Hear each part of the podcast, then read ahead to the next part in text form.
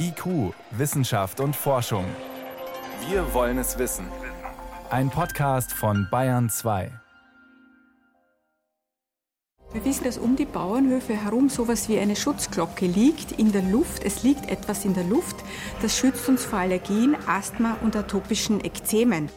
Warum bekommen Kinder vom Bauernhof viel seltener Allergien? Und könnte man den Kuhstall in eine Anti-Allergiepille packen, um auch die Stadtkinder zu schützen? Antworten in dieser Sendung. Außerdem, was Archäologen alles aus uralten Backenzähnen herauslesen können und Xenotransplantation. Wann bekommt der erste Mensch eine Schweineniere? Wissenschaft auf Bayern 2 entdecken. Heute mit Birgit Magira. Es muss ein Gefühl von Ohnmacht sein, wenn man schwer krank ist und auf eine passende Organspende wartet. Man selbst kann ja nichts tun, um die Chancen zu verbessern, die Wartezeit zu verkürzen. Und viele sterben, ja, auf der Warteliste. Wie kann man diese Not lindern? Eine Möglichkeit in Zukunft sehen Forscher in der sogenannten Xenotransplantation. Xeno, das griechische Wort für fremd, also Organe, die nicht von einem anderen Menschen stammen, sondern von einem Tier. Dazu läuft gerade in München ein großer Kongress. Mein Kollege Helmut Nordwig war dort. Wie weit ist die Medizin mit Tieren als mögliche Organspender? Sie ist immer noch im Forschungsstadium, da gibt es noch keine einzige klinische Studie. Eine allererste haben wir auf dem Kongress erfahren, die soll demnächst beginnen in Südkorea. Da sollen zwei Patienten, also mehr ist es dann auch nicht, aber zwei Patienten immerhin eine Augenhornhaut von einem Schwein bekommen. Das Ganze hat Jahre an Vorbereitung gebraucht und da sieht man schon, die Probleme, die sind riesengroß. Und welche Probleme genau sind es? Ja, es geht um Schweine, die haben die Organe, die denen von Menschen am ähnlichsten sind. Und Schweine sind halt nun mal keine Menschen. Das heißt also, es besteht eine große Gefahr, dass unser Immunsystem diese fremden Organe abstößt. Ist ja im Prinzip auch so, wenn wir ein Organ von einem anderen Menschen bekommen. Aber da ist der Unterschied halt noch viel, viel größer. Das heißt, man braucht Medikamente, die das Immunsystem unterdrücken. Und die bringen dann auch neue Probleme mit sich. Das heißt nämlich, der Mensch ist auch schlechter gewappnet gegen Infektionen aller Art. Und muss dann wiederum Antibiotika nehmen. Und zwar lebenslang das Ganze. Deshalb versuchen die Forscher, dass sie die Schweineorgane vermenschlichen sozusagen. Das heißt, da werden bestimmte Gene bei den Schweinen ausgeschaltet. Bis zu sechs Gene wurden uns da vorgestellt. Wenn man aber dann solche genetisch veränderten Schweineorgane in Menschen, Affen verpflanzt. Das ist derzeit der Stand der Dinge. Wenn man das also tut, dann ist der Erfolg nicht besonders groß. Kein großer Erfolg, was heißt es konkret? Das bedeutet, dass die Tiere mal wenige Tage länger leben, in dem Fall, wenn man eine Lunge transplantiert, bis bestenfalls etwas mehr als ein Jahr, wenn man eine Niere transplantiert. Aber das sind immer dann auch nur einzelne Tiere. Das heißt, das Risiko, dass was schief geht, ist sehr, sehr groß, schon bei den Tieren bisher, denen tierische Organe eingepflanzt werden. Es wird dann noch eine andere Strategie gegen diese Abstoßung versucht, und zwar geht das bei den Inselzellen der Bauchspeicheldrüse, die produzieren ja das Insulin, und das wäre eine Therapie, die für Diabetiker interessant ist. Also bei diesen Inselzellen, die kann man sozusagen einkapseln, so dass unser Immunsystem da eben nicht rankommt an diese tierischen Zellen. Da sind übrigens auch schon erste klinische Versuche in Korea beantragt. Das klingt alles danach, als würde morgen oder übermorgen noch keine Schweineniere erfolgreich in einen Menschen transplantiert. Das wird sicher nicht der Fall sein. Es ist ja auch, wie ich schon sagte, bei keinem Patienten bisher versucht worden. Trotzdem sind die Forscher sehr euphorisch. Da muss man sich aber wirklich den Erfolg vor Augen halten, den sogenannten Erfolg, zum Beispiel bei den Schweineherzen, an denen Münchner Forscher arbeiten. Die werden ja Pavianen eingesetzt und die große Erfolgsmeldung im letzten Jahr war, die Tiere überleben ein halbes Jahr. Das war aber dann auch wieder nur ein sehr kleiner Teil der Tiere. Es gibt also noch sehr viele Probleme zu lösen. Vielleicht haut diese Strategie eher hin bei isolierten Organen, die nicht so stark durchblutet sind, bei der Hornhaut und bei den Inselzellen. Da muss man aber auch erstmal die ersten Versuche abwarten. Gibt es andere Ideen, wie man diese große Not im Bereich Organspende lösen könnte? Die gibt's. Da gibt's einen japanischen Forscher, Nakauchi heißt der, der wird am Sonntag auf der Tagung sein. Der möchte Organe von Menschen in Tieren direkt züchten. Und dazu pflanzt er den Tieren Stammzellen ein, die sollen dann zu den Organen heranwachsen. Da hat er jetzt die Genehmigung in Japan bekommen für Versuche mit Mäusen. Die also menschliche Organe bilden sollen. Aber dass das nicht hinhauen kann, kann man sich allein schon aufgrund der Körpergröße der Mäuse ausmalen. Das Ganze ist also noch sehr, sehr weit weg. Das heißt, wenn du nach Alternativen fragst, besteht die einzige darin, Organspendebereitschaft zu erhöhen und natürlich selber einen Organspendeausweis auszufüllen.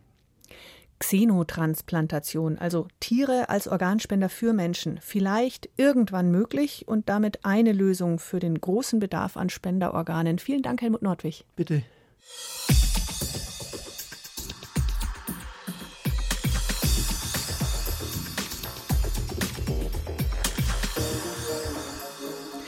Es gibt in Schwaben eine sehr beliebte Forschungsregion für Archäologen, und zwar südlich von Augsburg, nahe dem Lech. Dort hat man schon in den 1990er Jahren Reste von Gräbern aus der Bronzezeit gefunden. Kleine Friedhöfe, die zu einzelnen Gehöften gehört haben.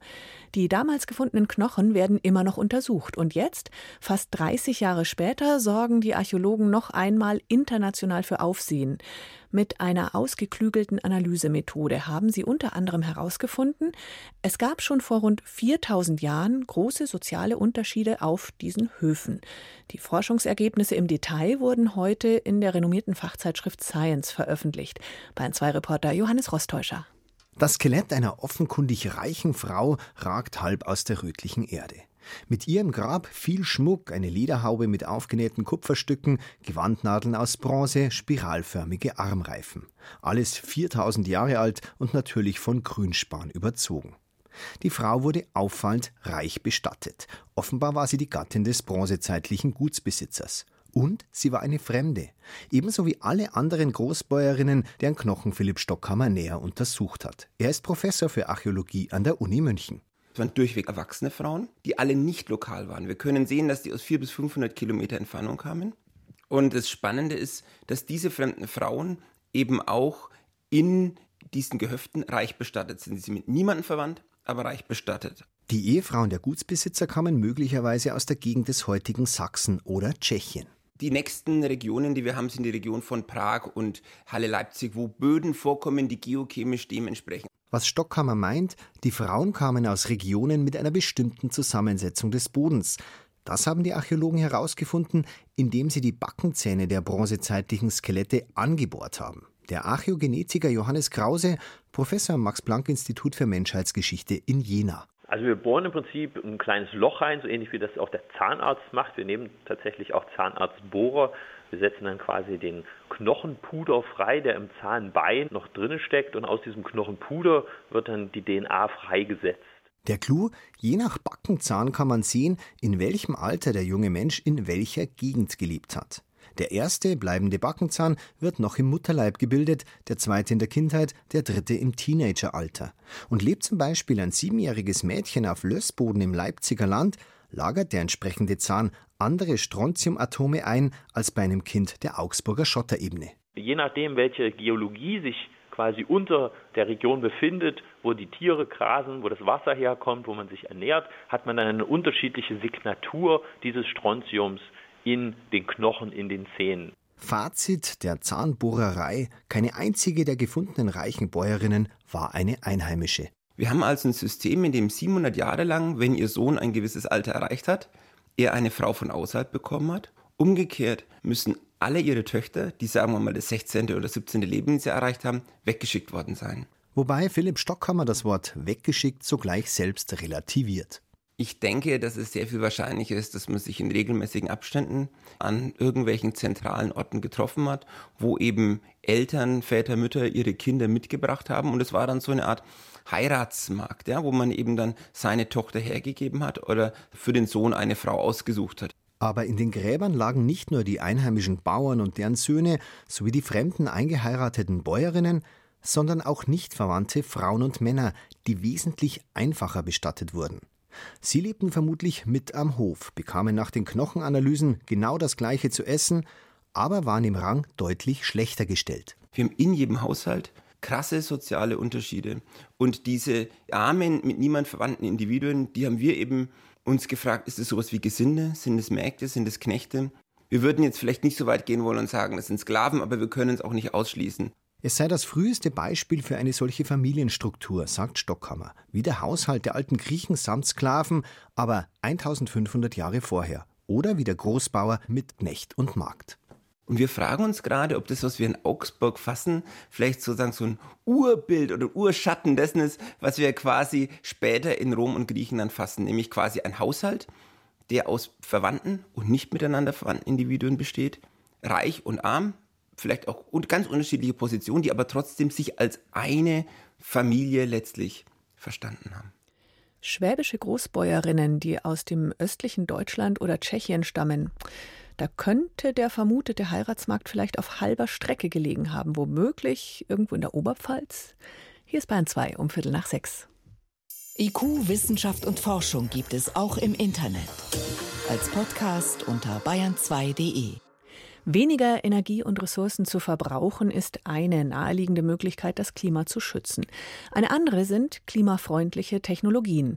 Das Bundesforschungsministerium will in den kommenden Jahren deutlich mehr Geld als ursprünglich geplant in die Erforschung solcher Technologien stecken, vor allem in die Entwicklung von grünem Wasserstoff. Frage an meinen Kollegen David Globig. Was genau meint die Ministerin Karliczek mit grünem Wasserstoff? Grüner Wasserstoff, das ist Wasserstoff, den man mit Hilfe von Strom erzeugt, der aus Windkraft und Solaranlagen stammt. Und wofür braucht man den Strom beim Wasserstoff? Ja, das ist ein ganz elegantes Verfahren. Der Strom, der zerlegt Wasser in seine Bestandteile. Man spricht davon Elektrolyse. Wassermoleküle, H2O, wissen wir, bestehen ja aus zwei Wasserstoffatomen und einem Sauerstoffatom.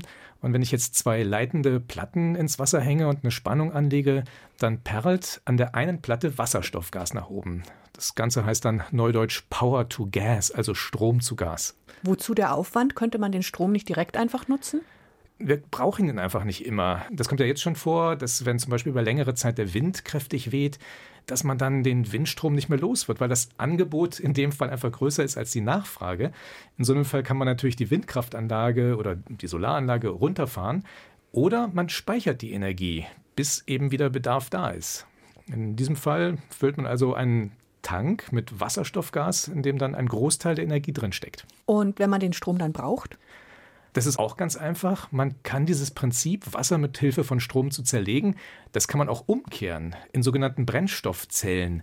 Die erzeugen aus Wasserstoff und Sauerstoff, den haben wir ja in der Luft, Wasser und Strom. Und diesen Strom kann man dann zum Beispiel bei Flaute ins Netz einspeisen.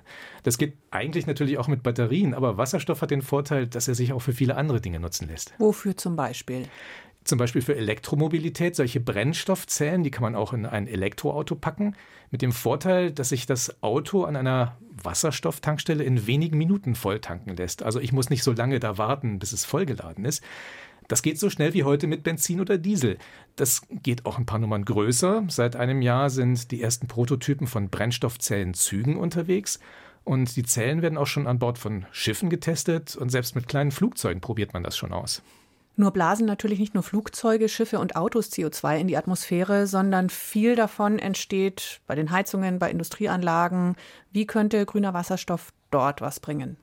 Ja, man kann diesen Wasserstoff auch noch weiterverarbeiten. Das macht man dann wiederum mit Hilfe von Strom aus erneuerbaren Energien. Da kann man dann zum Beispiel aus Wasserstoff und CO2 Methan herstellen. Methan, das ist der Hauptbestandteil von Erdgas.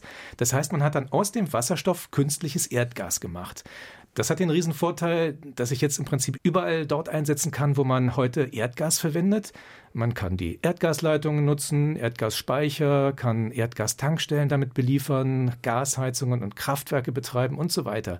Und man kann auch noch einen weiteren Schritt anschließen und aus dem Methan flüssigen Treibstoff machen. Also das geht bis hin zu künstlichem Diesel.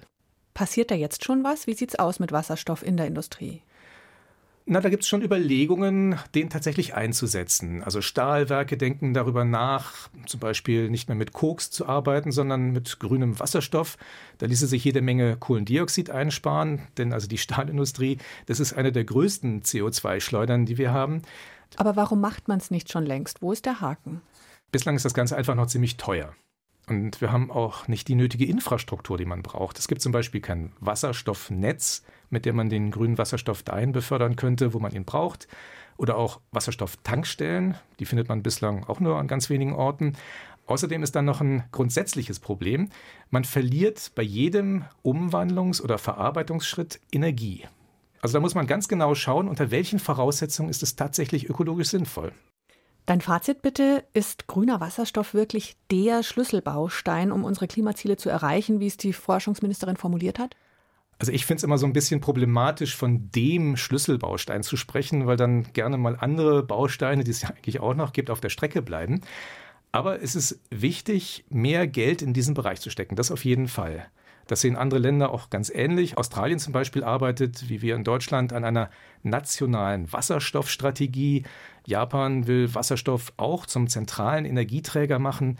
Und die USA, Europa und Japan haben im Juni beschlossen, bei Wasserstoff- und Brennstoffzellentechnologie zu kooperieren. Also Wasserstoff und speziell grüner Wasserstoff ist weltweit ein Thema. Das Bundesforschungsministerium will viel Geld zusätzlich in die Technologie grüner Wasserstoff stecken. Erklärungen dazu waren das von meinem Kollegen David Globig. Danke. Gerne. Bayern 2. Wissenschaft schnell erzählt. Heute mit Veronika Bräse und wir bleiben gerade noch mal beim Klimaschutz. Es geht um die Frage, wer bläst eigentlich das ganze CO2 in die Luft? 20 Unternehmen sind es, die Erdöl fördern, die Gas oder Kohle abbauen. Und diese wenigen Unternehmen haben seit 1965 genau 35 Prozent des gesamten Kohlendioxids verursacht. Und das ist das, was in der Klimaerwärmung maßgeblich schuld ist. Das haben Forscher aus Colorado in den USA ausgerechnet. Und an erster Stelle weltweit steht Saudi Aramco. Das ist die derzeit größte Erdölfördergesellschaft der Welt mit Sitz in Saudi-Arabien.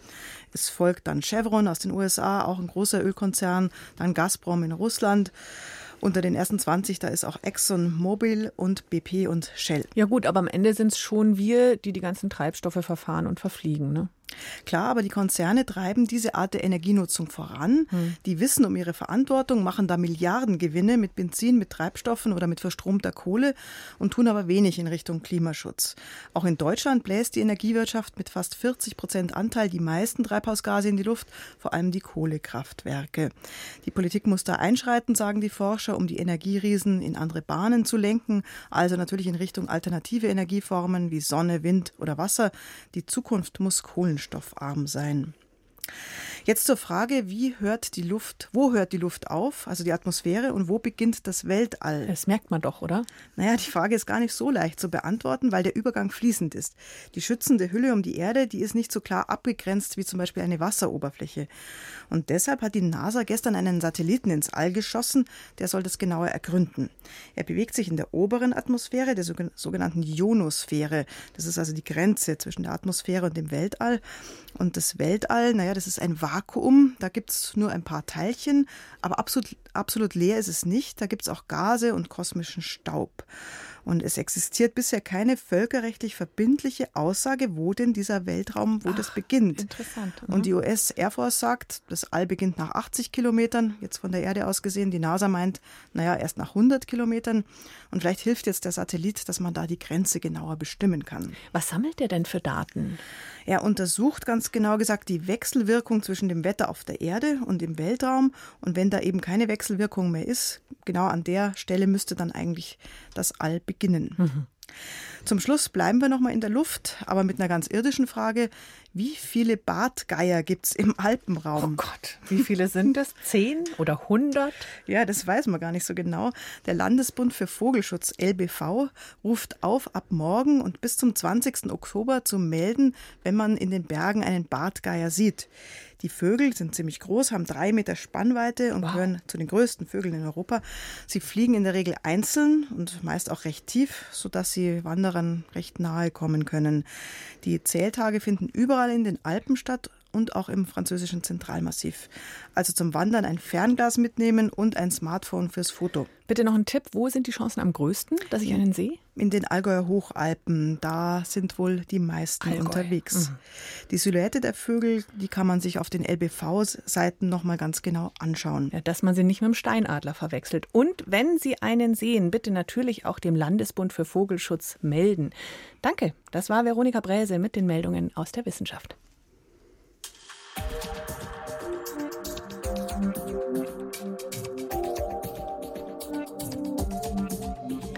Allergien nehmen zu. Hierzulande leidet jede dritte Frau und fast jeder vierte Mann an einer Allergie. Und eine, einige entwickeln leider im Laufe der Zeit auch Asthma. Vorbeugen kann man bisher nicht. Jetzt weiß man natürlich schon länger, dass Menschen, die auf einem Bauernhof mit Kühen aufgewachsen sind oder dort leben, so gut wie nie oder auffällig selten eine Allergie entwickeln. Aber was genau den Schutz ausmacht, ist bisher nicht klar. Was macht den Kuhstall so gesund? Daran wird gerade intensiv geforscht. Deshalb gehen wir jetzt in den Stall, zusammen mit Nicoletta Renz.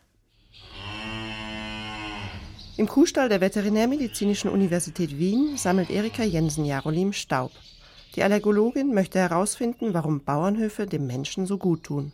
Im Dreck hofft sie eine Erklärung für den sogenannten Bauernhofschutzfaktor zu finden. Wir wissen aus vielen Studien, dass um die Bauernhöfe herum so etwas wie eine Schutzglocke liegt in der Luft. Es liegt etwas in der Luft, das schützt uns vor Allergien, Asthma und atopischen Ekzemen.